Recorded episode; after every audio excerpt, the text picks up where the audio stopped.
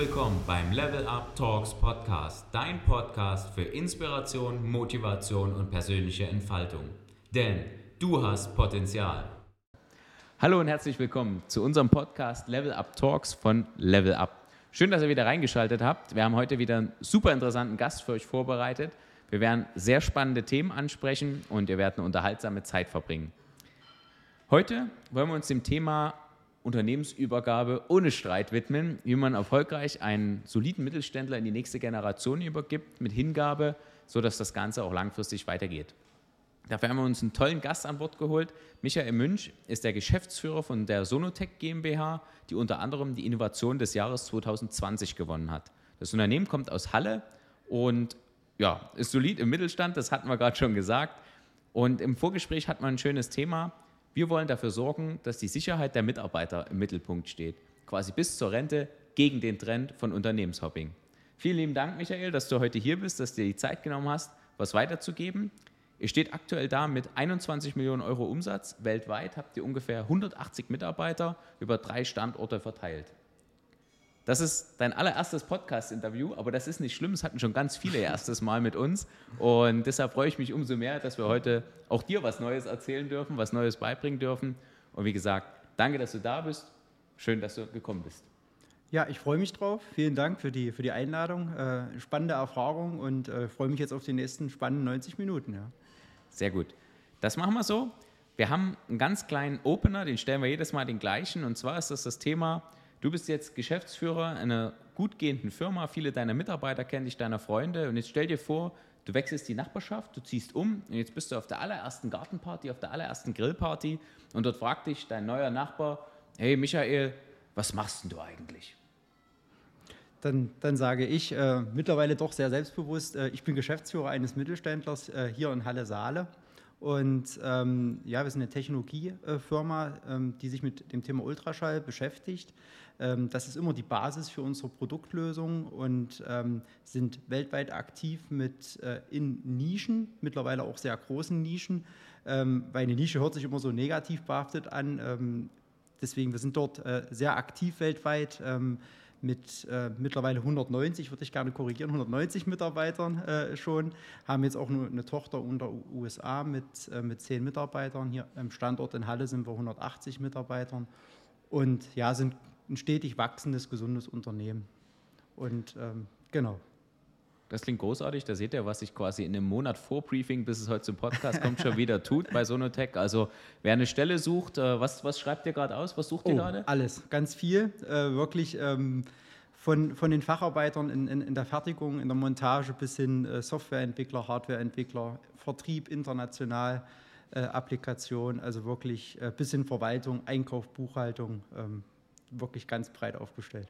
Super, also wenn ihr aus Halle und Umgebung kommt und wirklich was Cooles sucht, wo es vorangeht, wo ihr langfristig eine schöne Zukunft vor euch habt, dann wendet euch an Sonotech. Äh, da werdet ihr eine coole Stelle finden. Wenn gerade alles neu aufgebaut wird, kann man überall mit anpacken und was schaffen, was auch dauerhaft bleibt. Ist cool. Michael, ähm, bevor wir jetzt reingehen und uns quasi angucken, was macht euer Unternehmen genau, auch Infra, äh, Infraschall, Infra, Infraschall? Ultraschall. Ultraschall, jetzt ich bin schon durcheinander. ähm, da sind wir genau an dem Punkt. Technisch ist das vielleicht für den einen oder anderen nicht ganz einfach vorzustellen. Das würde ich dich dann nochmal bitten, in eine einfache Erklärung zu packen. Das kriegen wir hin.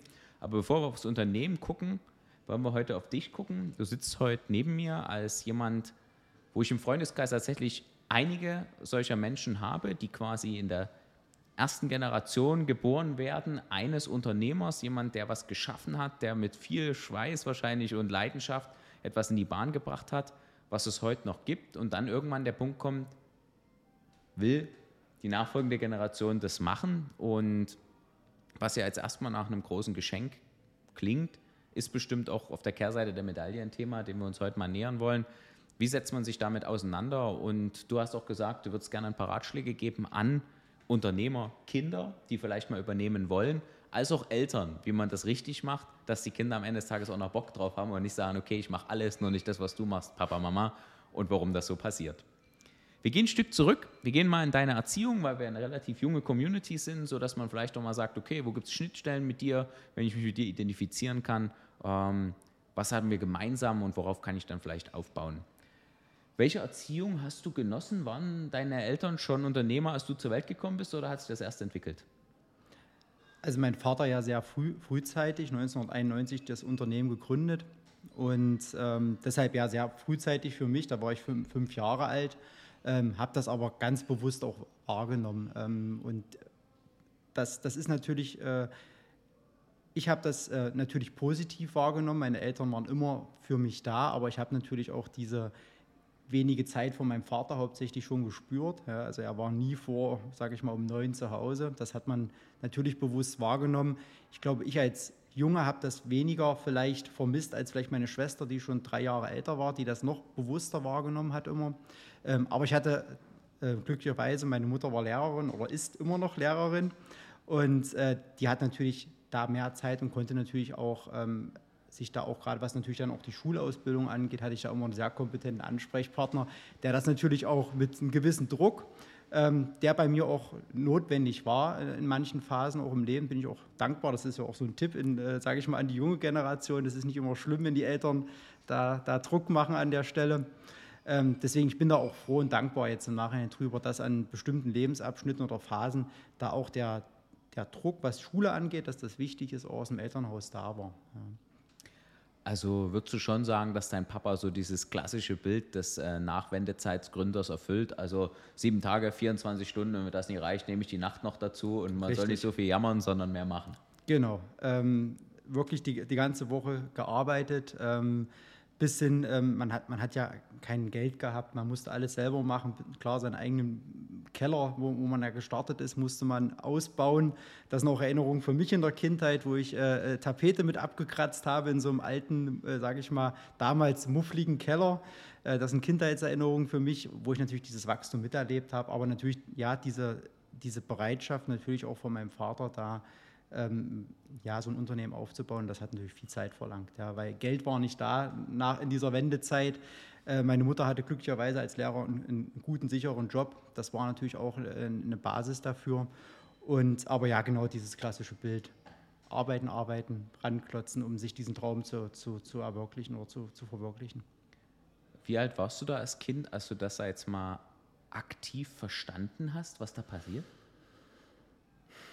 Ich denke bewusst, ähm, denke ich so mit, mit, mit acht bis zehn Jahren in der Grundschule hat man schon gemerkt, ähm, so dieses, jemand ist selbstständig, deine Eltern oder dein Vater baut da eine Firma auf, dann das war halt nicht so, das war nicht normal. Ja, auch in dieser Art und Weise. Man kannte äh, äh, gerade im Osten zu der Zeit, es gab Selbstständigkeiten, aber das waren so diese klassischen äh, gewerbetreibenden Autohandel oder ein Imbiss auch. Das waren so viele, wo, wo sich viele auch selbstständig mitgemacht haben, weil sie teilweise auch gar keine anderen Möglichkeiten hatten. Und ich denke, das war schon was Besonderes. In der Zeit habe ich das dann auch wahrgenommen, dass das äh, so eine, so eine Technologiefirma aufzubauen doch schon ein Exot auch in, in Halle ist. Genau. Wahrscheinlich ja bis heute, oder? Definitiv, ja, immer noch, ja das äh, Thema der Selbstständigkeit, wenn man heute sagt, ich bin Gründer, dann bist du sofort auf der Party der Hit. War das früher auch schon so? Ich glaube bei dem Thema nicht. Also was, was, man äh, da so treibt, ich denke, das sind andere Themen spannender gewesen einfach.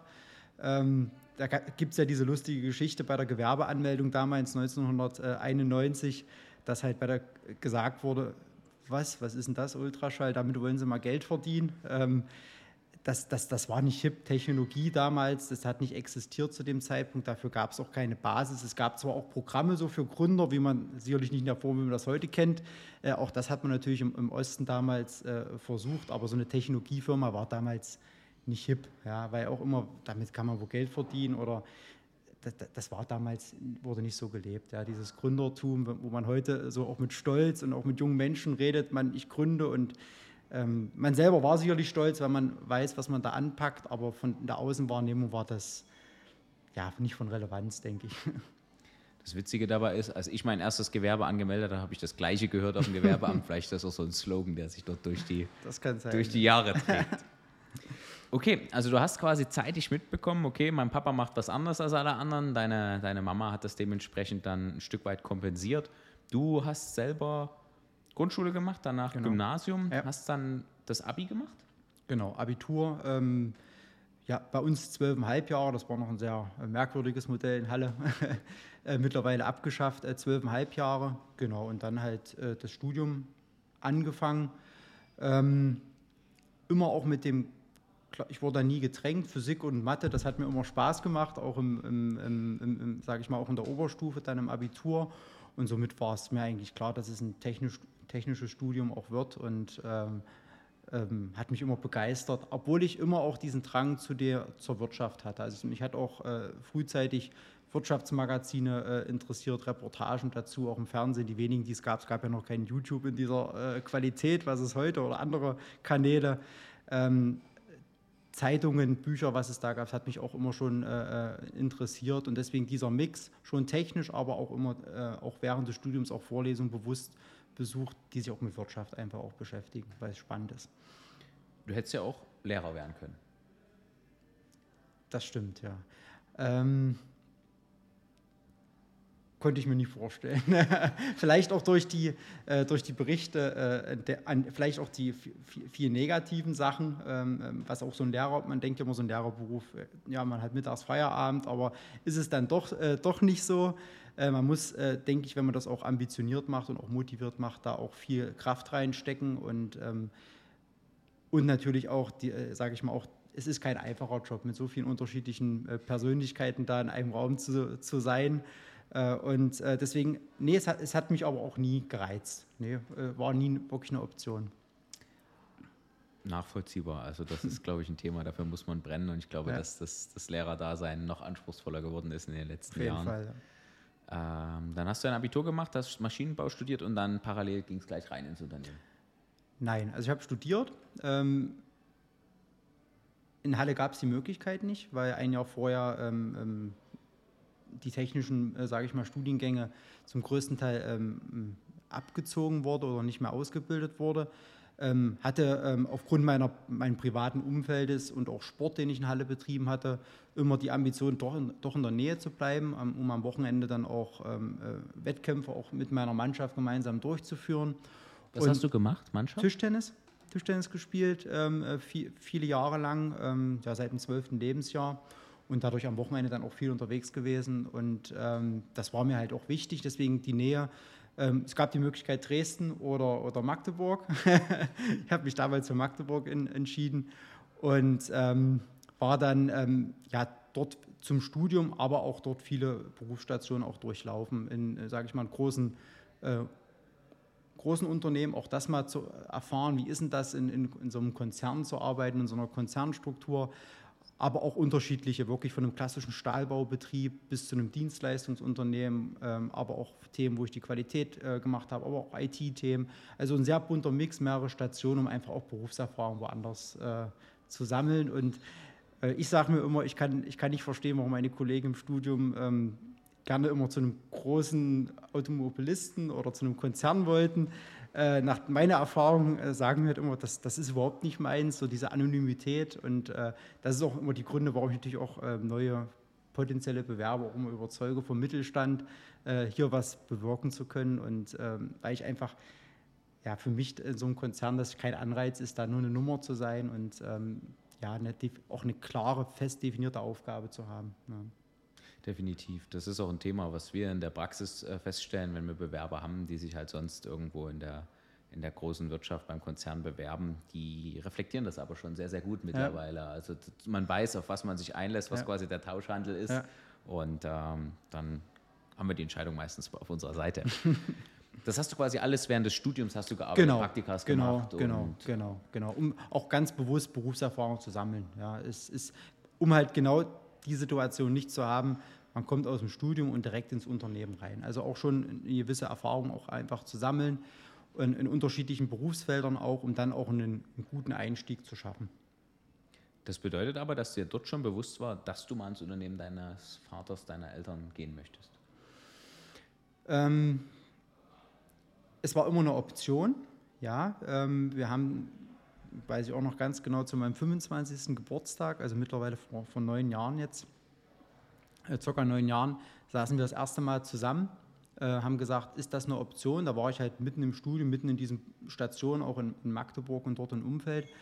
Ähm, ist das eine Option. Und ähm, wir haben gesagt, meine Schwester ja auch, ähm, ja, es ist eine Option für uns, ohne wirklich äh, auch zu sagen, ähm, wir, wir machen das, weil wir es zu dem Zeitpunkt auch und, unter dem, welche Aufgabe erwartet, wir konnten es noch gar nicht genau einschätzen, auch für uns. Wir haben gesagt, es macht Sinn, auch ins Unternehmen einzutreten, um das auch für uns ein Gefühl zu bekommen.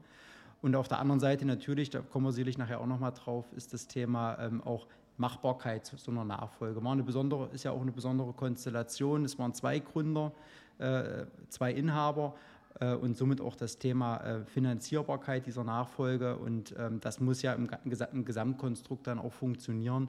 Und das war zu dem Zeitpunkt nicht klar. Ähm, deswegen haben wir damals die Entscheidung getroffen, bevor wir im Unternehmen waren, ähm, zu sagen, wir prüfen diese Option, wir, wir schieben die nicht zur Seite, sondern äh, neben den äh, auch den Kaufangeboten, die wir ja auch äh, hatten, zahlreiche, äh, diese Option werden wir auch prüfen. Genau, und ähm, den Weg sind wir dann auch, haben wir dann weiter auch verfolgt. Musstest du, also war das intrinsisch, dass du sagst, yo, ich mach's, oder war das schon ein Thema, wo du sagst, okay, muss ich mir erstmal Zeit nehmen, darüber nachzudenken? Oder hast du dir einfach schon Gedanken dazu gemacht, weil du irgendwie wusstest, na gut, irgendwann also es war, es war ja immer, es war immer ein Thema. Ähm, wir haben das in der Familie weniger eigentlich thematisiert, aber auch im, im Freundeskreis, äh, im Verwandtenkreis, aber natürlich auch im Unternehmer. Man, man war ja öfter auch vor Ort in der Sonotech und ähm, hat Gespräche geführt und ähm, es war von außen immer die Erwartungshaltung da, ein Selbstverständnis, das zu machen. Ähm, natürlich hat einen das mitgeprägt, aber am Ende ähm, haben wir auch oder habe ich dann am Ende auch ganz bewusst eine Entscheidung getroffen. Das ist gereift, dieser, dieser Prozess, dass es diese Option gibt. Ähm, auch diese Entwicklung natürlich des Unternehmens, das weiter voranzutreiben, ähm, diese Möglichkeiten, die wir dort hat und ähm, im Endeffekt auch die Menschen. Das ist äh, immer so, so ganz äh, einfach gesagt, aber da hängen ja so viele Schicksale dran, äh, auch, Persön Freundschaften, äh, auch im Unternehmen. Und ähm, gemeinsam mit denen das so weiterzuentwickeln, ähm, mit den Kollegen und äh, auch, wie gesagt, diese Möglichkeiten, die auch entstanden sind, auch durch diese Internationalisierung. Und das hat natürlich einen, einen, Reiz geweckt. Und das hat sich dann auch wirklich in diesen ersten äh, zwei Jahren, wo ich dann auch im Unternehmen war, immer mehr bekräftigt. Und dann haben wir auch gesagt, neben der Finanzierung, der rechtlichen Situation dieser Nachfolge, ähm, möchte ich das auch ganz bewusst dann diese Entscheidung auch zu treffen. Ja.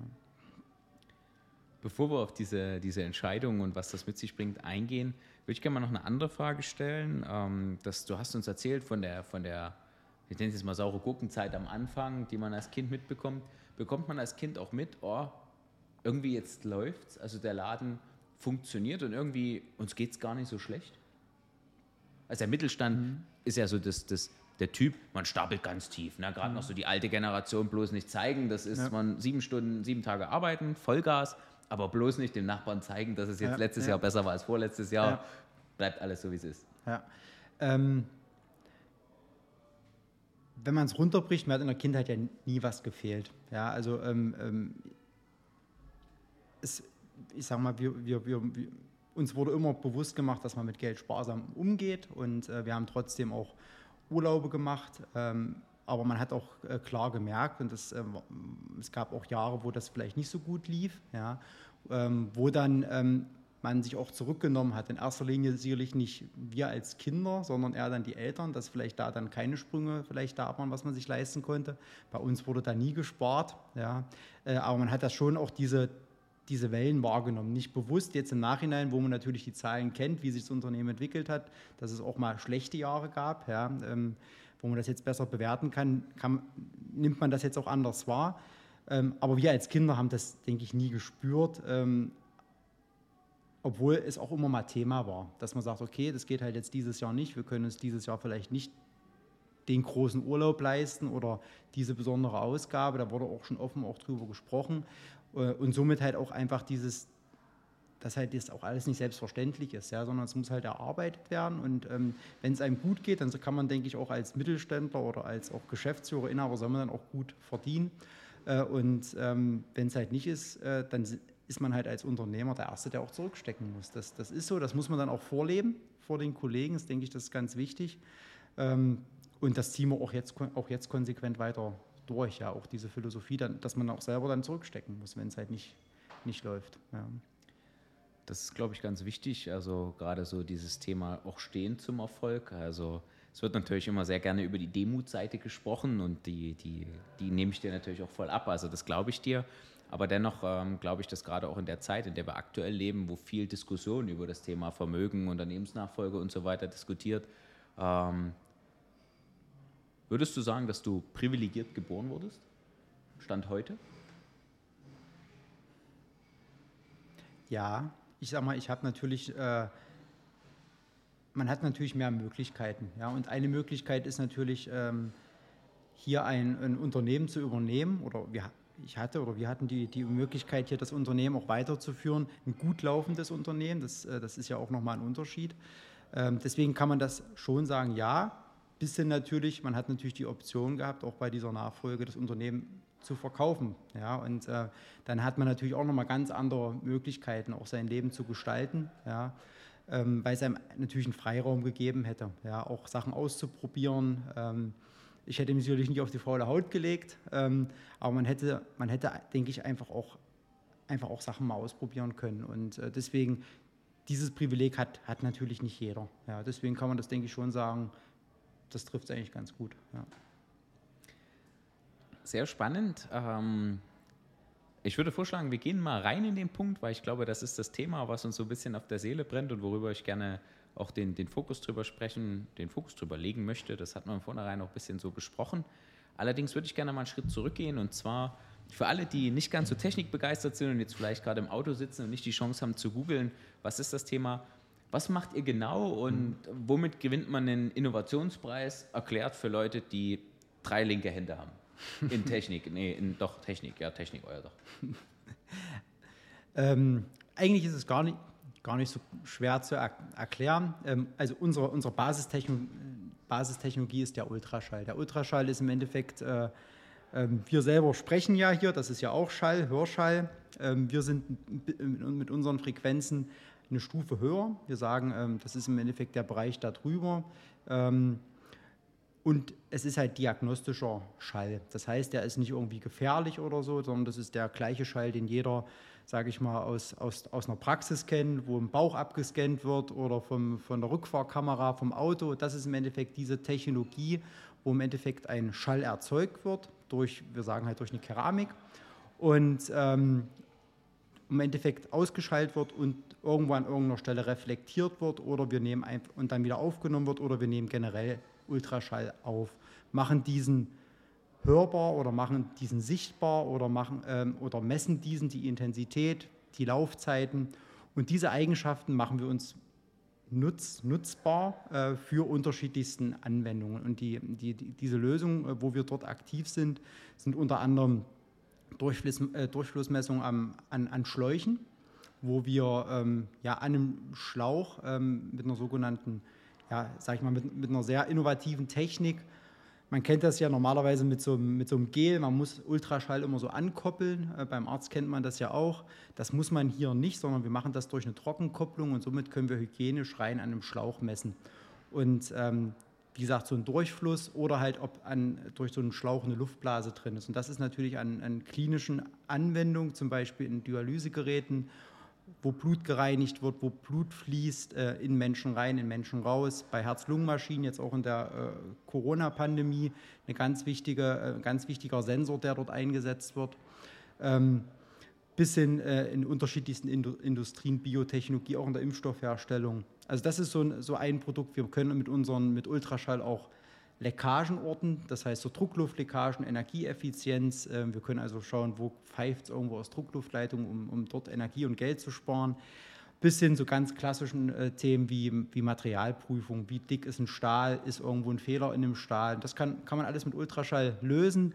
Und ähm, wie gesagt, da gibt es halt eine, eine riesen Bandbreite an, an Möglichkeiten, wo wir auch längst noch nicht am Ende sind. Und da schaffen wir halt wirklich eine innovative Lösung nach der anderen, um uns da wirklich auch vom Wettbewerb auch abzugrenzen.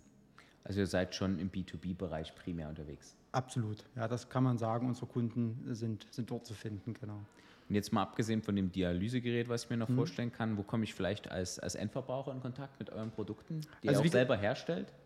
Genau, ähm, also wie gesagt, äh, im Dialysebereich, aber auch Herz-Lungen-Maschinen, ähm, also das ist ja ähm, wirklich rei Reinigen von Blut bei Dialyse, aber auch ähm, bei Operationsprozessen, wo Blut entnommen wird, Blut wieder äh, dem Menschen zugeführt wird. Das, das, muss man ja wissen, wie viel ist das jetzt? Ja, sollte nicht zu viel, nicht zu wenig sein. Ähm, bis hin aber auch bei der ähm, ja, bei, bei, bei sogenannten ähm, e-, ECMO-Maschinen, also das sind so äh, künstliche Beatmung, äh, beim, wenn wirklich diese Masken im Krankenhaus nicht mehr helfen wird der, und die Lunge nicht mehr funktioniert, kann man das quasi auch über ähm, eine Blutbeatmung machen. Das heißt, man, man führt den Körper Sauerstoff angereichertes Blut zu. Äh, und das ist im Endeffekt die letzte Chance, um überhaupt noch zu überleben. Und auch da braucht man diese Sensoren, um das quasi zu steuern, dass aber auch kein, kein, keine Luft in den Körper reingepumpt wird weil das natürlich auch schädlich ist. Und da sind einfach unsere Sensoren, äh, sage ich mal, Sicherheitsschalter. Das ist was, wo der Mensch, also wo wir jetzt selber im, vielleicht im Krankenhaus äh, das auch bewusst sehen, sonst halt in, in der Industrie überall, wo Dosierprozesse stattfinden, ähm, wo Flüssigkeiten äh, fließen, wo im Prozess so ein Sensor auch ausgetauscht werden muss. Ähm, und da hat genau diese Eigenschaften kommen da zum Trage, auch diese Technik, das, wie gesagt, ähm, durch so eine Trockenkupplung auch einfach auszutauschen. Genau. Denkst du, es ist für einen Mitarbeiter schwerer, Identifikation mit einem Unternehmen aufzubauen, was nicht am Endkunden wirklich zeigbar oder so, ey, die Bremse habe ich gebaut? Ja, es ist vor allem, ähm, nee, ich denke, das, da haben wir gelernt, das ist wich, wichtig, dass wir das auch die, die Kollegen mitnehmen, wir, ähm, um auch wirklich sich äh, mit den Produkten zu identifizieren. Äh, das machen wir durch regelmäßige äh, Events, durch interne Kommunikation, an ähm, welche neuen Produkte haben wir auch, ähm, ähm, wo werden die eingesetzt und auch wirklich dieses Identifizieren. Ja, auch tolle Geschichten. Wir haben auch mit einer, einer Firma in, in Deutschland, äh, in, in, die ein künstliches, ähm, ein künstliches Herz entwickelt haben für Kinder, ähm, die halt ein, ja, ein Organversagen bei der Geburt haben, äh, auch äh, dort einen Sensor entwickelt, damit das halt funktioniert, ähm, ähm, diese, diese Blutpumpe dort oder diese Herzpumpe. Und das sind natürlich Themen, was die Leute auch mitreißt. Äh, reißt, ja. Nicht nur marketingtechnisch jetzt außerhalb, sondern auch intern. Da kann man stolz sein, dass man sowas als Unternehmen stemmt. Äh, sehr herausforderndes Produkt. Äh, und äh, da lassen sich auch alle, alle Kollegen auch mitnehmen. Ja. Aber natürlich, auch wenn, äh, sage ich mal, in der Region ist es natürlich schwer in der Wahrnehmung, weil man natürlich ähm, sage ich mal, nicht am Endkunden dran ist und dann ist es immer auch was Sonotech und äh, was können die denn alles und die werden gar nicht eigentlich wahrgenommen. Und ähm, weil wir halt, sage ich mal, nicht am, am Endkunden sind, ja, obwohl wir eigentlich äh, da, dort ein sehr tolles Arbeit und ein toller Arbeitgeber sind und äh, dort auch viel bieten, Vielseitigkeit auch bieten. Und ähm, das ist halt schwer, dann auch den Endkunden oder den Endanwender zu erreichen. Ja. Aber wie gesagt, Mitarbeiter, die versuchen wir da auch richtig intensiv mitzunehmen und die wissen auch, was sie dort bauen. Also sie bauen nicht irgendwas äh, und äh, dann fragt man nach zehn Jahren, was hast du jetzt eigentlich die letzten zehn Jahre gemacht, sondern die wissen auch ganz genau, ähm, ähm, was sie da tun und sind dann auch stolz drauf.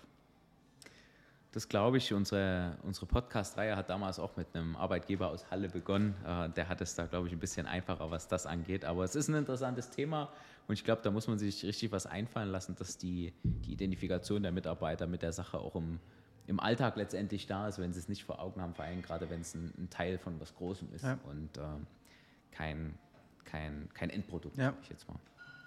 Ähm, zur Firma an sich, äh, wann bist du Nachfolger geworden?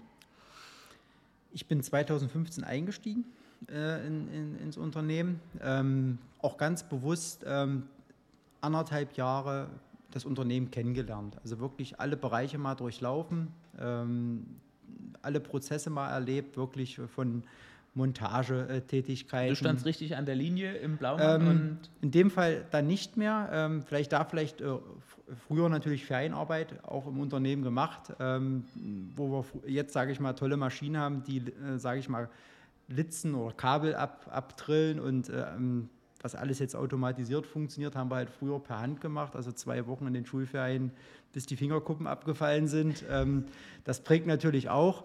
Ähm, nee, aber wirklich ähm, Prozesse angeschaut, ähm, viel mit Mitarbeitern gesprochen, was läuft gut, was läuft schlecht, wo, wo kann es hingehen und das wirklich über Fertigungsprozesse, ähm, Finanzthemen, ähm, Einkauf, Qualität, wirklich in jeder Abteilung auch präsent gewesen, habe mir das angeschaut und habe natürlich so jetzt auch ein sehr umfangreiches Prozesswissen und macht es natürlich einfach, auch Entscheidungen, gute Entscheidungen zu treffen. Ja, auch, auch wo soll es hingehen, gemeinsam mit den Abteilungsleitern. Genau, das war so die, die, die, die Zeit, die ersten anderthalb, zwei Jahre. Und äh, 2016 äh, haben wir ein bisschen umstrukturiert. Äh, das hört sich immer so böse an, dieses Wort. In dem Fall gar nicht. Wir hatten früher eine Vertriebs- und Entwicklungsabteilung separat, haben dann, weil wir aber sehr breit unterwegs waren mit unseren Produkten, äh, sogenannte Business Units gegründet, wo wir Entwicklung, Vertrieb, Marketing in Struktureinheit zusammengeführt haben. Und ich habe dann 2016 die Leitung einer dieser Business Units übernommen, um einfach auch Führungserfahrung äh, zu sammeln. Ähm, natürlich auch Vertriebserfahrung mit Kunden, wie spricht man mit Kunden, wie geht man auch mit Problemen um. Bist du auch selber rausgefahren dann? Natürlich auch unterwegs gewesen auf Messen, ähm, äh, da auch Erfahrung äh, einfach gesammelt und ähm, das drei Jahre gemacht und dann 2019 ähm, und so lange hat auch der Prozess gedauert, äh, wirklich die Nachfolge 2016, wirklich haben wir dann die Entscheidung getroffen, wir wollen das. Ähm, wir wollen das jetzt konkret auch umsetzen, diese Nachfolge. Wir sind dafür bereit und ähm, haben dann ja, April 2019, 1. April 2019 sind wir in Geschäftsführung eingetreten und dann auch Mitgesellschafter geworden nach dieser. Gleichzeitig. Genau. Würdest du sagen, dass das wichtig ist, dass die Leute im Unternehmen, also theoretisch könntest du ja auch sagen, okay, ähm, du hast ja jetzt seit dem Studium dann doch ein paar Jahre äh, Lebenszeit verbringen können. Das hättest du ja auch woanders lernen können. Denkst du, dass es wichtig ist, dass du schon als Kind im Unternehmen warst, vielleicht auch mal eine Linie kennengelernt hast, dass die Leute dich auch im Unternehmen schon gesehen haben, als du vielleicht noch so groß warst? Da gibt es ja ein paar, die sind bestimmt immer noch da. Ähm, und du halt sagst, okay, ich entwickle mich mit der Firma mit. Oder denkst, na gut, könnte auch eine Option sein, man kommt dann einfach als fertiger Geschäftsführer und sagt, hier bin ich. Mhm. Ich denke, beide Wege sind möglich und äh, funktionieren. Ich denke, das war der beste Weg für uns, um einfach auch dieses, was uns, uns ja auch wichtig ist, so dieses familiäre, ähm, auch wenn das natürlich verloren geht, ich will nicht sagen, na, verloren nicht, weil es ist da, aber es ist mit einer gewissen Größe wird es natürlich weniger. Es wird anonymer. Ja. Äh, wir haben, denke ich, eine sehr gute Größe. Äh, uns ist das wichtig. Wir tun da auch sehr viel, um das beizubehalten. Ähm, ich denke, es war für, für uns der, der beste Weg, immer diese Nähe zum Unternehmen zu haben, äh, auch immer wieder Kontakt zu haben, auch immer wieder präsent zu sein auch Gespräche, vielleicht auch schon Jahre vorher mit, mit äh, ähm, ja, Mitarbeitern auch zu haben oder ja, dann Mitar potenziellen Mitarbeitern, Kollegen dann zu haben. Und ähm, war genau der richtige Weg, um da auch ähm, einfach diese Entwicklung mitzukriegen. Ähm, eine, so ein Unternehmen hat ja auch immer Phasen, wie entwickelt sich das? Manchmal geht es schneller, man, manchmal ist es auch langsamer. Und äh, um das wirklich auch nah mitzukriegen, war es auch gut, dass man öfter präsent war und da auch den regelmäßigen Austausch auch pflegen konnte. Na, und dann am Ende auch eine, eine gute Entscheidung zu treffen. Also diese Nähe zum Unternehmen hat es ja. dann, dann einfacher gemacht. Ja. Der Aspekt, den ich dort noch mit, ihr seid dann zusammen auch gleichzeitig eingestiegen. Also genau. Also deine Schwester war auch schon die ganze Zeit mit genau, dem Unternehmen? Genau, die ist ein Jahr, zwei Jahre vorher ins Unternehmen, ist auch drei Jahre, drei Jahre älter, genau. Ähm, ist dann noch Mutter geworden, hat dann, ähm, ähm ist dann in die, ähm, als Leiterin Personal äh, eingestiegen direkt ähm, sie hat BWL studiert und ähm, genau hat dann das Personal äh, geführt und dann auch 2019 mit mir gemeinsam in die neue Funktion. Dann, Michael, ich bin jetzt äh, Mittelständlerkind. Äh, meine Eltern machen zweistellig Millionenumsatz mit der Firma. Wie mache ich es richtig?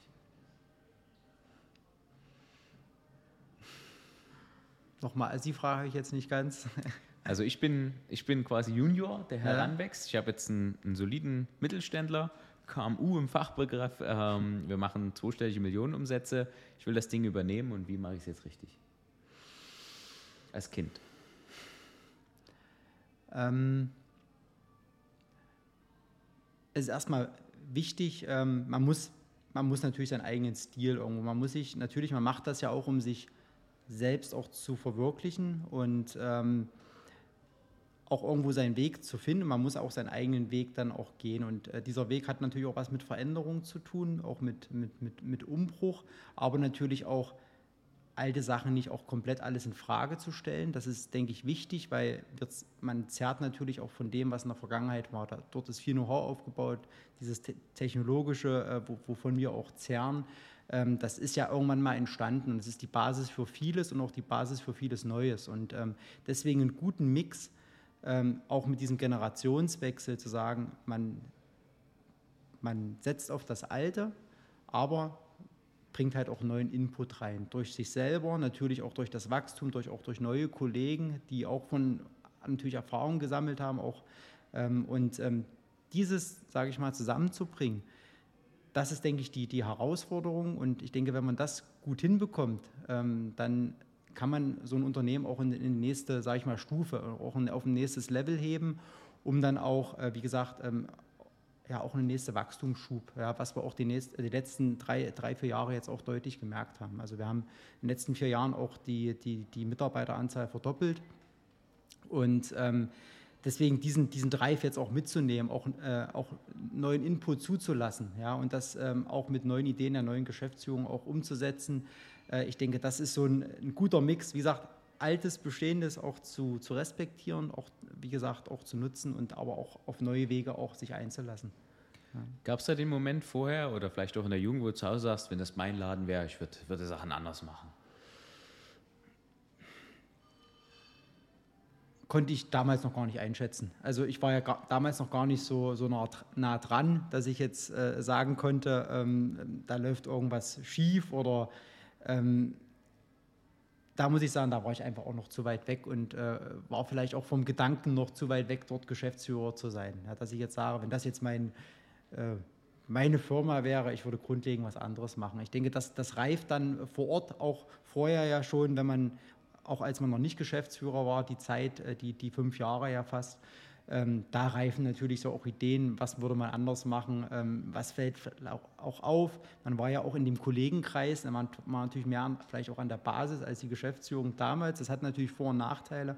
Äh, da hat man natürlich auch viel mitbekommen und ähm, deswegen, da reifen natürlich dann Ideen und ähm, die versucht man natürlich nach und nach auch zu verwirklichen. Ja. Konntest du die alle umsetzen oder gab es da auch mal Momente, wo dann äh, dein Vater gesagt hat, hör mal, Michael, das... Äh das haben wir früher schon mal probiert, das hat nie funktioniert, das lassen wir mal. Ja, es ist schon ein Reiben, ähm, aber er, er, lässt uns machen ja, an, an, an vielen Stellen. Äh, wir haben dort viel Veränderung.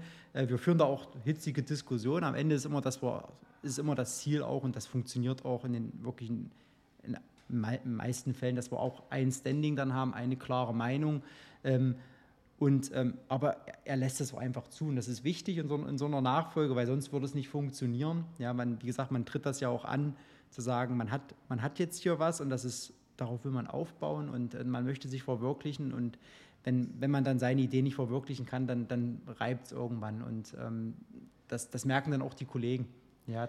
Wie, wie verwirklicht denn meine Vision in einem bestehenden Kosmos? Also, weil es ist ja schon da, die Grundmauern stehen ja schon. Ich kann ja jetzt nie sagen, okay, äh, ich habe jetzt hier ein, ein, ein, ein rein Mittelhaus und sage, das soll jetzt aber eine Stadtvilla werden. Mhm. Das geht ja so nicht. Mhm. Ja, das sind ja oftmals auch so, so, wei so weiche, weiche Fakten ja, oder weiche Sachen. Wie führe ich Mitarbeiter? Wie führe ich meine, mein Führungsteam? Ähm, was, ähm, wie möchte ich gegebenenfalls neue Geschäftsfelder aufbauen? Ähm, um nicht nur das Bestehende, was ähm, ist man auch offen, gegebenenfalls auch mal sich vielleicht an, an, anderen Unternehmen mal zu beteiligen. Also nicht nur sein eigenes Business, sondern wie kann ich mich auch erweitern. Habt ähm, ihr das gemacht? Da sind wir nach und nach immer dabei. Da sind, sind wir auch, ähm, sage ich mal, wie gesagt, offen für, um sich natürlich auch punktuell mehr mit Dienstleistern. Früher haben wir gesagt, wir machen immer alles selber meistens, auch wenn wir auch ein gutes Netzwerk haben. Aber oftmals war natürlich auch das Unternehmen noch so klein, dass man sagt, man kann sich auch nicht alles leisten. Da hat man jetzt auch mehr Möglichkeiten, um dann auch neue Wege zu gehen, um auch Geschwindigkeit aufzunehmen. Äh, ich bin da manchmal vielleicht auch sehr ungeduldig, dass manche Sachen dann auch sehr, sehr lange dauern. Ja, und da muss man sich auch äh, die, die richtigen Partner mit ins Boot holen und ähm, äh, da dann auch gemeinsame Wege finden. Und, ähm, und das sind natürlich so ganz viele Aspekte, auch natürlich das Thema Wahrnehmung nach außen. Ja, der, der Arbeitsmarkt, wir suchen natürlich die besten besten, besten Mitarbeiter. Und ähm, das ist natürlich ein Thema, wo wir auch aktiv werden müssen. Die kommen halt nicht von allein. Da müssen wir halt auch präsent sein. Äh, da müssen wir auch für die Kollegen was tun, ähm, was vielleicht in der Vergangenheit wir waren immer für unsere Mitarbeiter da, aber ich denke, man, da hat sich auch vieles verändert und äh, auch die Erwartungshaltung von, von, von, von potenziellen Mitarbeitern, aber auch von den bestehenden verändert sich und äh, da muss man einfach auch mit der Zeit gehen und so entstehen einfach auch nach und nach Ideen, wo auch ein, vielleicht auch ein Generationskonflikt da manchmal ist, wo man sagt, das haben wir immer so gemacht oder das haben wir früher, äh, früher war das so und wir machen das jetzt auch weiter so und da muss man schon auch Überzeugungsarbeit leisten. Und, aber das ist ein gutes Annähern und auch ein gesunder Mix, weil ähm, wir lernen natürlich unheimlich voneinander. Auch die Erfahrung ist ja Gold wert, dass wir das auch so frühzeitig geregelt haben und jetzt auch die Zeit haben, die Themen auch Stück für Stück nachhaltig auch zu übergeben. Ja. Also du sitzt quasi mit deinem, also du redest natürlich immer sehr kollegial vom ja. Wir, das finde ich ja. super. Es ist ja. auch ein Gemeinschaftswerk. Jetzt habe ich aber nur dich hier. Deshalb, ähm, was hast du konkret mhm. in der Firma verändert? Also mhm. du, nicht, nicht das kollektive Wir mhm. und äh, ich kann das nachvollziehen, das ist auch mhm. super. Also ich finde es mhm. toll, dass du so sprichst. Aber was war so deins, wo du sagst, das möchte ich, Michael, Selbstverwirklichung in die Firma tragen und das habe ich auch umgesetzt. Mhm. Ein Thema ist, ein, äh, ist, dieses ganze Thema Digitalisierung. Ähm, muss ich sagen, war, äh, ich hoffe, mein Vater nimmt es mir nicht zu übel. es war schon teilweise äh, ähm, ja, nicht gut, was wir da gemacht haben, unsere ganzen Prozesse, diese ganze Effizienz. Äh, ich denke, das hat einen Riesenschwung bekommen, auch durch den Eintritt, äh, äh, auch von mir und mittlerweile merken wir, wie die Kollegen da mitziehen, was die für die Ideen haben, um einfach auch Software äh, dort auch zu nutzen, um effizienter zu werden. Ja. Also man braucht nicht immer nur äh, neue Mitarbeiter, neue Mitarbeiter, sondern man kann da auch sehr viel machen, um bestimmte Sachen äh, zu skalieren. Und da sind wir auf einem sehr, sehr guten Weg. Ähm, und da ist ein, ein, ein Riesen, ja, ein Riesenschub entstanden äh, durch das ganze Thema. Fast schon mittlerweile zu viel, weil zu viele Ideen da sind, um das überhaupt abzuarbeiten. Also das ganze Thema Effizienz, Digitalisierung äh, ist reingekommen. Die ganze IT-Infrastruktur haben wir auf den Kopf gestellt oder habe ich mit auch mit ganz bewusst zu sagen, wir, wir haben hier, einen, dass wir einen neuen Leiter einstellen äh, müssen, der auch grundlegend das alles auf den Kopf stellt, auch zeitgemäß. Wir sehen jetzt in der Corona-Zeit äh, mit Homeoffice, wie viel das wert war, dass wir alle Kollegen von heute auf äh, morgen ins Homeoffice, oder da, da wo es ging, ins Homeoffice äh, schicken konnten. Können sicherlich nicht alle Firmen, sage ich mal, so in dieser Form auch durchführen. Ähm, das, das sind einfach so Zukunftsthemen und bis natürlich jetzt auch, dass wir sagen, wir suchen uns Partner, auch junge Partner, Startups, wo wir auch Projekte gemeinsam mit umgesetzt haben. Ähm, auch hier in der Dresdner Region, auch da gibt es das ein oder andere äh, Startup, wo wir dort äh, kooperieren, um einfach schneller zu sein in der Entwicklung ähm, und das wirklich auch zu schärfen, dieses Bewusstsein, da auch neue Wege zu gehen, auch mit anderen auch noch enger zu kooperieren und ähm, weil es gibt so viele Firmen, die tolle Ideen haben und das zusammenzukriegen, ähm, ich, auch dieses Bewusstsein auch immer wieder zu schärfen, auch im Unternehmen, äh, das ist auch äh, meine, meine Herzensangelegenheit und auch ein zentraler Wunsch. Ja. Also das sind so, so Auszüge, sind sicherlich auch das Thema, wie gesagt, Mitarbeiterführung. Ähm, da habe ich eine ganz andere Vorstellung, als mein Vater hatte. Ja. Ähm, da ist halt, äh, hier entscheidet der Chef und das geht auch bis zu einer gewissen Größe. Ähm, aber wir haben in der Sonotech da auch tolle Führungskräfte, die auch Verantwortung übernehmen wollen und diese auch müssen bei der Größe. Ähm, am Ende will ich ja in erster Regel nur, ich habe die Verantwortung zwar, aber ich möchte eigentlich beraten. Ja, und ähm, ich sage immer, mein Wunschszenario ist, das Unternehmen muss komplett ohne mich laufen. Das ist mal so, ein, so eine Zielvorstellung. Ähm, ähm, ob das irgendwann mal so sein wird, weiß ich nicht, aber man braucht ja eine, eine Vision und ähm, ähm, daran arbeiten, arbeiten wir auch, aber trotzdem möchten wir es natürlich auch weiterführen und uns einbringen. Aber da sind wir auf einem sehr guten Weg, da hat es eine richtig gute Veränderung auch gegeben und äh, wir merken das, äh, wie, wie eigenständig und toll das auch, auch läuft und umgesetzt wird. Ich finde es wirklich großartig, Michael, wie du immer wieder ins Wir abschriftest. Äh, ich würde trotzdem ein bisschen beim Du bleiben. Ja. Ähm, ich habe ein Thema, was eine Frage, die ich mir selbst gestellt habe, und mhm. zwar, du gehst ja in das Unternehmen rein, in der Anbahnungsphase durch die verschiedenen ähm, Abteilungen, um natürlich auch Sachen mitzubekommen, auch mal das Ohr an der Straße zu haben. Wie verhindert man, dass einen die Mitarbeiter nur als verlängerter Arm vom Chef wahrnehmen. Was würdest du da jemandem raten?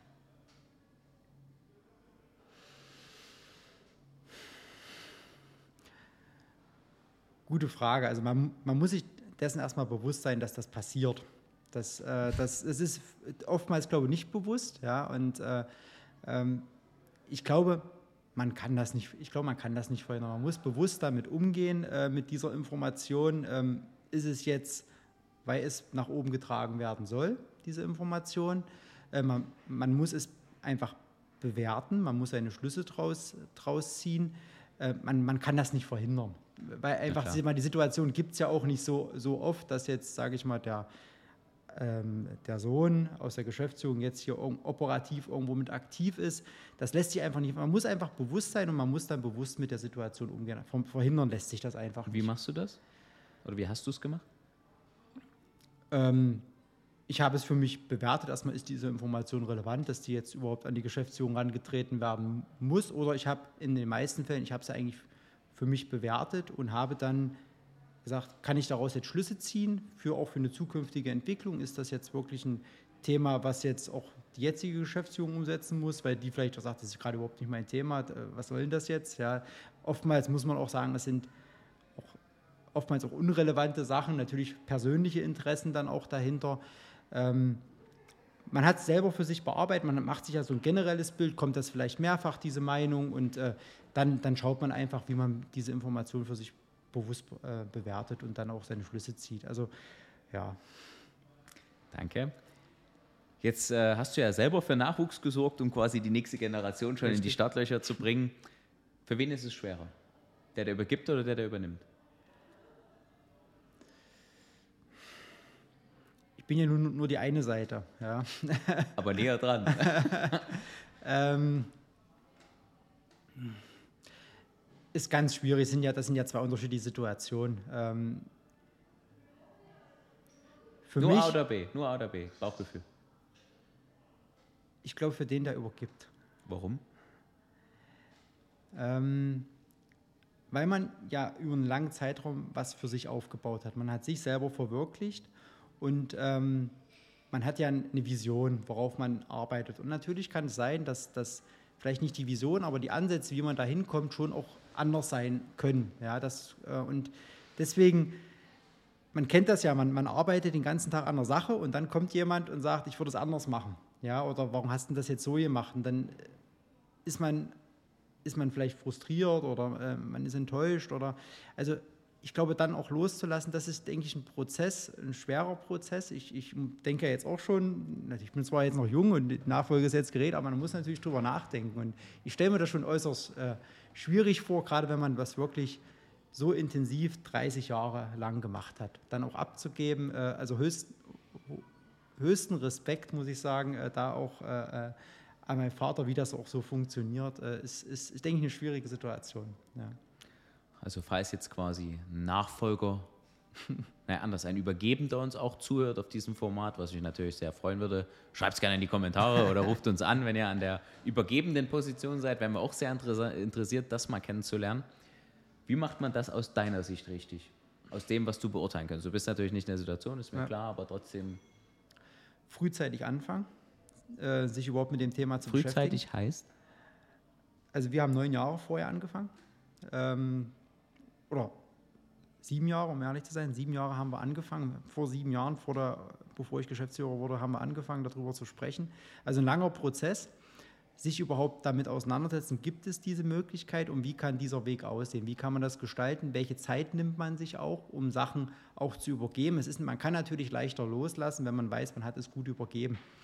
Und deswegen, ähm, es wird, ich sage mal, das ist sicherlich aus meiner Sicht der idealste Weg ich kenne andere Schicksale, wo auch äh, Unternehmer gestorben sind und die Kinder dann eingesprungen sind, weil sie mussten, ähm, weil es gar nicht anders ging. Das hat auch funktioniert. Ähm, aber ich denke, ähm, wenn man das frühzeitig regeln kann, sollte man frühzeitig damit auch anfangen, um einfach auch einen langen Übergangsprozess äh, einfach äh, zu haben und dann auch denke ich, der, der abgibt, auch das Gefühl zu haben, einfach, ähm, ähm ich habe es jetzt gut übergeben, in gute Hände.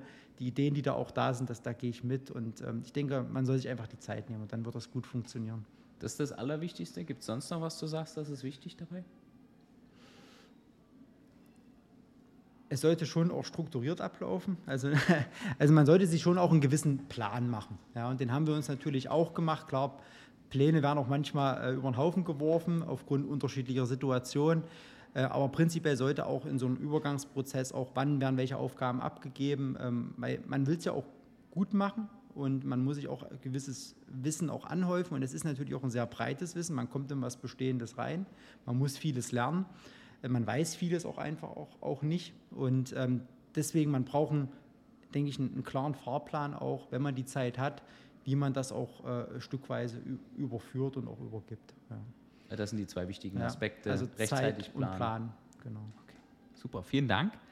Ähm, jetzt muss ich noch mal kurz zusammenfassen. Also bei euch war es dann so, dein Vater hat mit jemand anderem zusammen gegründet, genau. 50-50. Ja. Und ihr habt die anderen Anteile gekauft. Oder ihr habt alle Anteile jetzt gekauft als Kinder. Nicht ganz. also wir, ähm, wir als äh, Familie Münch ähm, besitzen 90 Prozent der, der Gesellschaft. Äh, 10 Prozent gehören noch den Mitgründern, um einfach auch, ähm, es sind zwei Aspekte. Einmal äh, der Aspekt, muss man ganz klar sagen, auch die Finanzierbarkeit. Äh, die letzten 10 Prozent, sage ich jetzt einfach mal, wären auch noch mal teuer gewesen. Und ähm, um das auch zu stemmen, da sind wir auch dankbar, da auch eine gute Lösung auch gefunden zu haben, auch äh, vom Mitgründer. Ähm, wie gesagt, ähm, vom Markt her hätten wir viel, viel höhere Angebote auch gehabt, muss Wo man einfach die? auch sagen. Das würde ich jetzt nicht unbedingt betonen, aber sage ich mal, ich sage immer, das wäre so viel Geld gewesen, das hätte ich höchstwahrscheinlich nicht ausgeben können, zumindest so wie ich lebe. Gibt es eine, eine Range, wo wir uns sagen, da bewegen wir uns? Dass man das mal sich vorstellen kann, also was kann eine Generation schaffen, wo man dann sagt, okay, hier Kind, hier sind äh, 35 Millionen Euro, viel Erfolg in einer ähnlichen Range, sage ich jetzt mal, das, was du gesagt hast. Also das sind jetzt sicherlich nicht die Summen, die man auch mal so, sage ich mal, in den Medien ja hört, wenn, wenn auch mal äh, ja, so ein Startup vielleicht äh, auch verkauft wird. Da gibt es ja dann teilweise noch höhere, äh, aber ja, so in der Range ähm, ist es gewesen und da sind wir halt dankbar, dass wir da auch eine gute... Für jeden oder insgesamt? In Summe die Bewertung des Unternehmens damals. Und dann, wenn wir jetzt mal bei meiner Zahl bleiben, machen wir mal eine 40 draus. Hat quasi dein Vater gesagt, ich verzichte auf 20 Millionen und sag, wir machen das gemeinsam weiter. Ja. Ist das schwer zu entscheiden? Für wen? Für ihn oder? Äh, ich konnte ja. es ja damals nicht entscheiden, weil mir hat es ja nicht gehört. Ja, die Entscheidung. Aber irgendwo oblag. wird es dir ja vielleicht doch gehören. Irgendwann.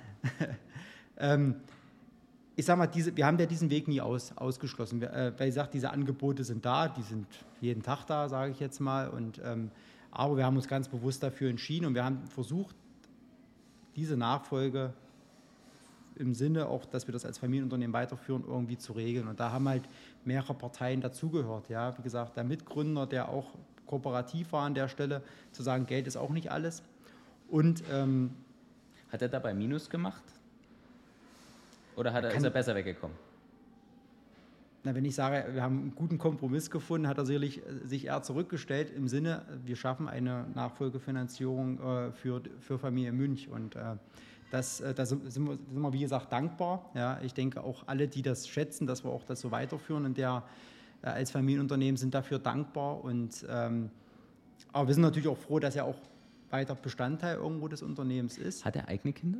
Ja, aber die haben daran einfach kein Interesse gehabt. Sind auch inhaltlich, ähm, hatten, hatten Sohn und äh, ähm, ist in die Medizinrichtung äh, gegangen. Deswegen war das auch nie eine Option. Deswegen war auch klar, er wird irgendwann seine Anteile in irgendeiner Form verkaufen. Und das war im Endeffekt eine sehr gute Lösung, dass wir halt diese Nachfolge auch finanzieren. Dass er natürlich auch, sage ich mal, damit abschließt. Er ist halt nicht mehr Gesellschafter. Ähm, er ist nicht mehr Geschäftsführer. Er möchte es irgendwo auch belohnt werden. Sein Lebenswerk ist ja ganz klar, wenn ich auch keinen habe an der Stelle, der da ähm, mit einsteigt. Und ähm, deswegen war das, muss man sagen, am Ende eine, eine super Lösung. ist er jetzt noch dabei trotzdem? Er ist Berater, genau, ähm, regelmäßig auch, äh, auch vor Ort und ist natürlich ein, ein Wissensträger für uns. Ja. Und gibt es auch einen Plan, wo er sagt, die letzten 10 Prozent kommen in die Familie? Das wird die Zeit zeigen. Also ist noch nicht festgelegt? Ist jetzt äh, aktuell nicht, äh, äh nicht geplant, ist jetzt auch keine Notwendigkeit da, aber kann natürlich äh, auch immer, immer sein. Ja. Und habt ihr euch dann quasi irgendwann entschieden, okay, wir verkaufen nicht? Oder habt ihr gesagt, okay, na gut, wenn das Angebot reinkommt, dann denkt man darüber nach, aber bis dahin ist erstmal egal? Ähm, also nein, man entscheidet entweder geht man den einen Weg oder den anderen. Und man, ähm, als wir gemerkt haben, wir, wir haben die Möglichkeit, äh, das als Familienunternehmen so weiterzuführen, sind wir diesen Weg auch strikt gegangen. Also ähm, man, man, man, muss ja sagen, irgendwann will man jetzt das verkaufen und dann ist das halt auch weg. Ja, das wäre halt ist so ein Herzensding. Will man das jetzt? Und das wollten wir nie. Ja. Klar, mein Vater natürlich am allerwenigsten, das ist natürlich auch ganz, ganz klar. Ja. Ähm, aber auch wir, und wie gesagt, diese bewusste Entscheidung auch zu sagen, wir wollen das. Ähm, ähm, Geld ist, ist wichtig, aber ist auch nicht alles. Und uns geht es ja jetzt als Unternehmen, wenn das Unternehmen gut läuft, auch nicht schlecht. Ja, und äh, das soll auch so sein, denke ich. Da soll man auch selbstbewusst sein, hat es ja vorhin. Ja, äh, das soll man auch zustehen. Ähm, aber es, wie gesagt, eine bewusste Entscheidung, das dann auch so, so zu, zu machen. Ja.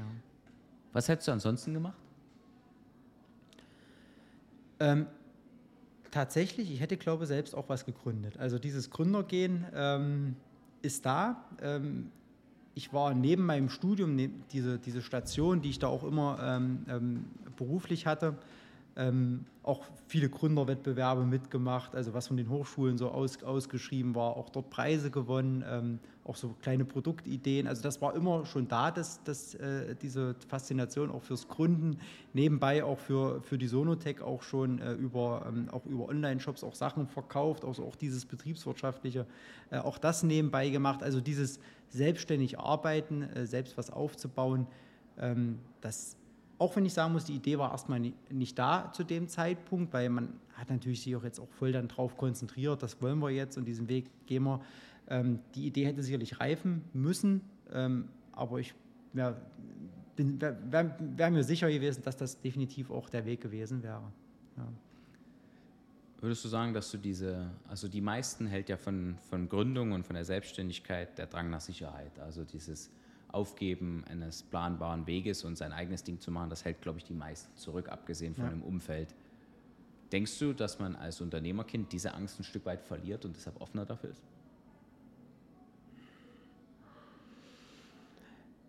Ich glaube nicht, dass man die grundlegend als Unternehmerkind verliert, weil man, ich denke, es gibt auch Unternehmerkinder, die die schlechten Seiten erfahren haben und deswegen auch, glaube ich, sicherlich mit Risiko anders umgehen, ja, da vielleicht auch bereiter zu sind, weil man das auch vorgelebt bekommt, dass das vielleicht auch was, noch, ich will nicht sagen normal ist, aber auch ein Weg ist, den man gehen kann. Ähm, ich glaube aber nicht, dass Unternehmerkinder da bereiter sind, würde ich jetzt nicht grundlegend sagen. Sehr gut.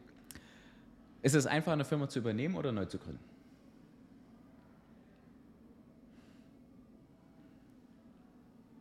Hm. Ähm, aus dem Bauch heraus würde ich sagen, neu, neu zu gründen. Klar, man braucht natürlich die, die, die passende Idee. Ja. Das, das, das Umfeld, die muss man erstmal haben. Die ist meistens bei, einer bei einem Unternehmen schon da. Ja. Ähm, das ist, denke ich, die große Herausforderung. Man braucht eine, eine, eine, gute Idee, im Endeffekt ein gutes Produkt. Das muss man äh, mit einer nötigen ja, Power dann einfach auch verwirklichen, umsetzen. Ähm, deswegen denke ich, ist das der, der, ja, der einfache Weg. Und jetzt nur mal unter uns beiden, hast mhm. du auch mal überlegt, während des Prozesses abzubrechen? Der Moment, der war ganz oft da.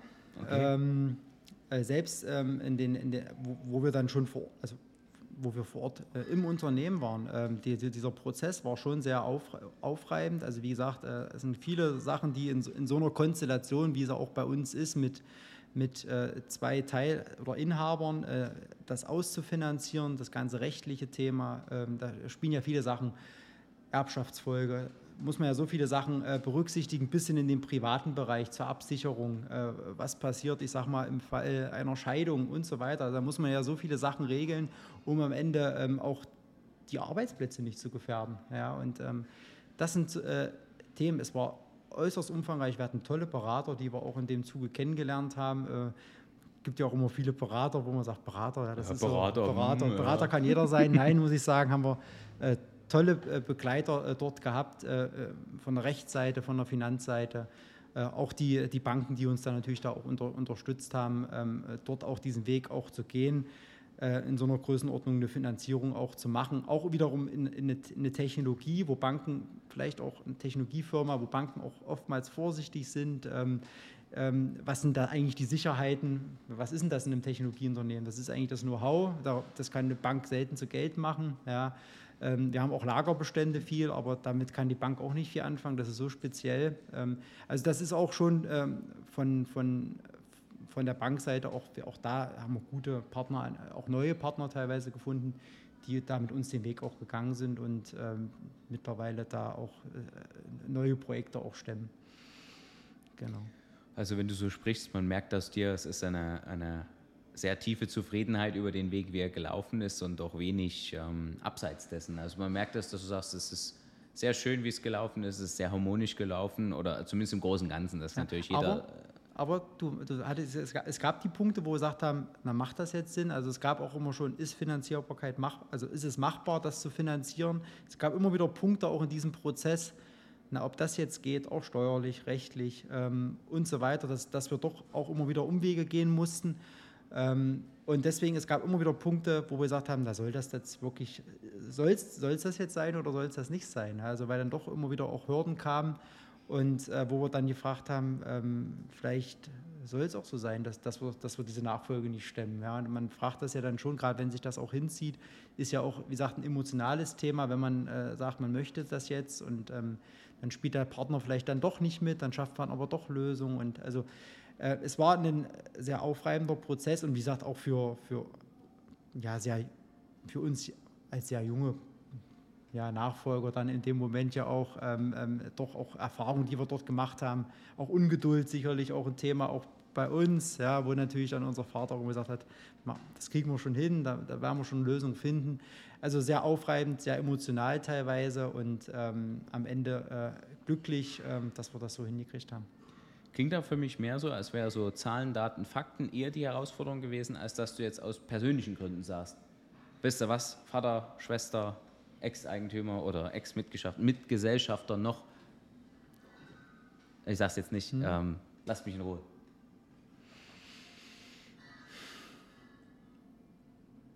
Richtig, also das war eher so äh, das, das Thema, dass, ähm, dass das die Herausforderung war, weil wir wollten das ja. Wir haben irgendwann die Entscheidung getroffen, wir möchten das und äh, deswegen war es dann so frustrierend, dass sich das doch so hingezo hingezogen hat und äh, dass da manchmal eine Lösung auch so weggerutscht ist und man die aus dem Auge verloren hat und ähm, wir wollten das ja dann zu dem, ab einem bestimmten Zeitpunkt und dann war auch die Ungeduld da. Ja. Aber dann an der Stelle ein großes Kompliment von mir. Also ich erlebe die Situation im Persönlichen auch immer mal und äh, da knallt es zwischen, zwischen Übergebendem und Nachfolger schon am Armbrotstisch, wo man auch als Externer dabei sitzt und ich denke, Halleluja, wie soll ja. das mal werden? Ja. Da ist das schön, wenn das äh, bei und euch keine. Weil man halt auch immer im Hinterkopf, und das ist ja gerade für einen jungen Menschen, hast du es ja vorhin angesprochen, im Hinterkopf, es gab ja immer Alternativen.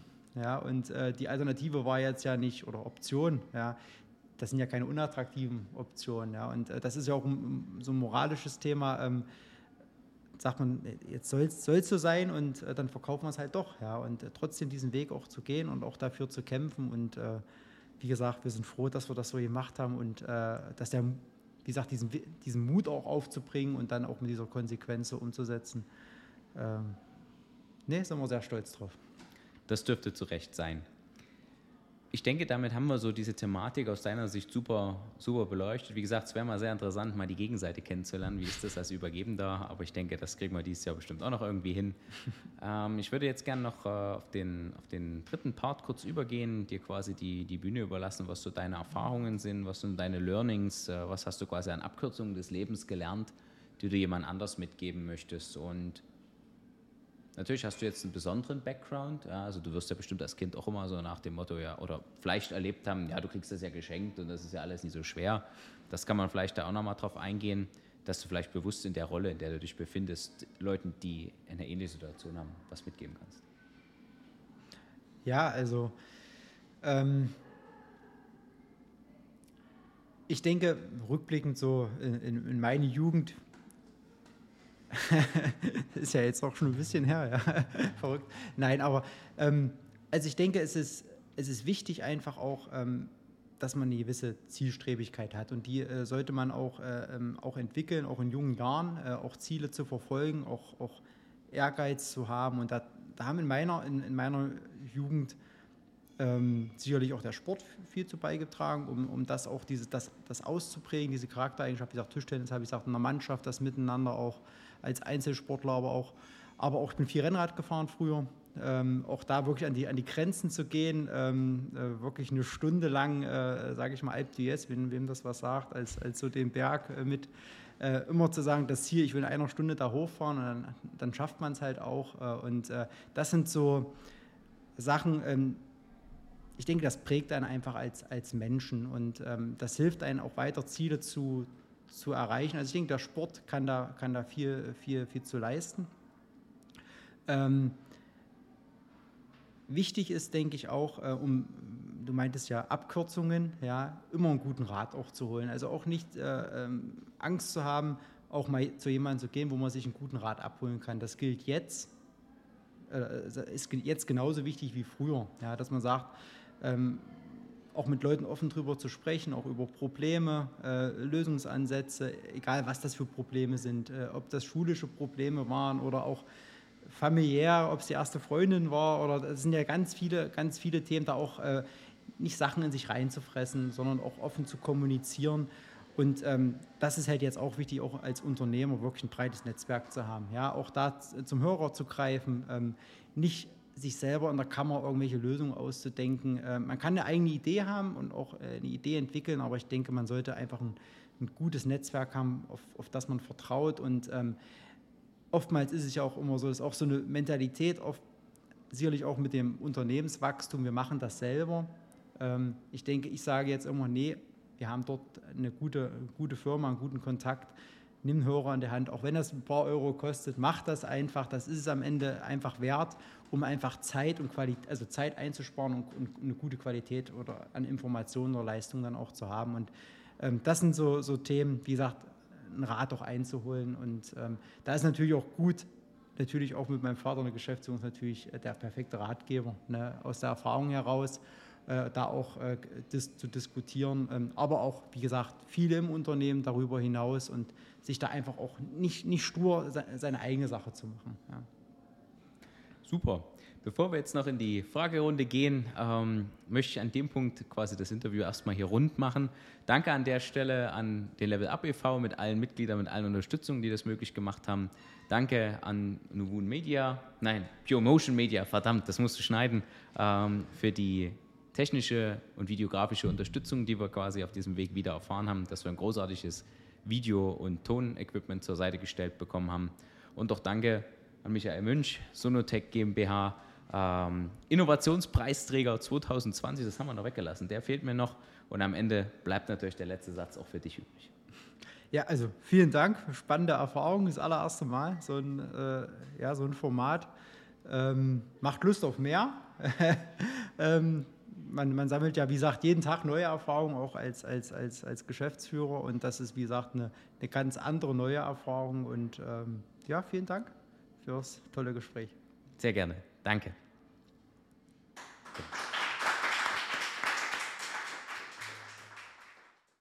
Das war sie, unsere heutige Folge vom Level Up Talks Podcast. Danke fürs Reinschalten.